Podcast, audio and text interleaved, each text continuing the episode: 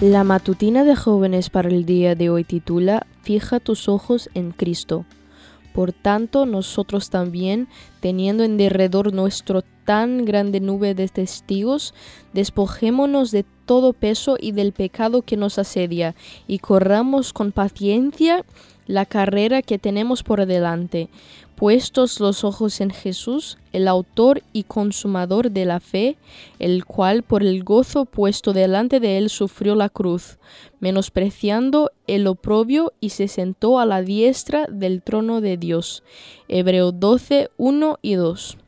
La autora y compositora de este himno, Helen Lamel, cuenta que un día en 1918 una amiga misionera le entregó un folleto con el título Enfocado. El material contenía las siguientes palabras. Así que fija tus ojos en Cristo, mira tu rostro y verás que las cosas terrenales comenzarán a oscurecerse repentinamente. Esas palabras impactaron profundamente a Helen. No pudo quitarlas de su mente.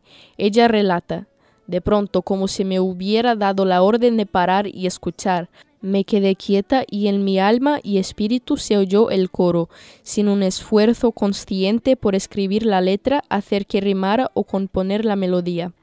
Creo que fue dictado por el Espíritu Santo. Probablemente alguna vez observaste algo detenidamente y notaste cómo la vista solo se adaptaba para resaltar eso y dejar que lo que estaba alrededor perdiera su nitidez, como si voluntariamente pusieras la vista borrosa.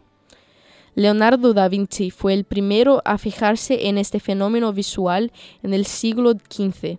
Se lo conoce como visión foveal y los científicos los están usando para rastrear el punto focal del usuario y dejar borroso todo lo que lo rodea, y así ahorrar energía.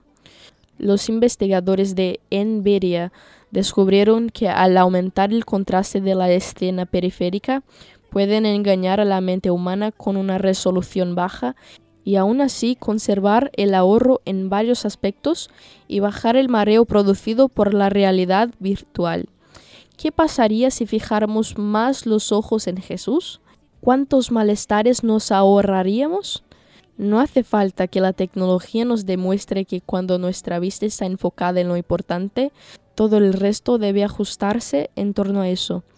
Jesús ya lo demostró al mantener su vista fija en la cruz y darnos la oportunidad de poner nuestros ojos en Él, y lo terrenal sin valor será la luz del glorioso Señor. Esta fue la matutina de jóvenes para el día de hoy desde Bilbao.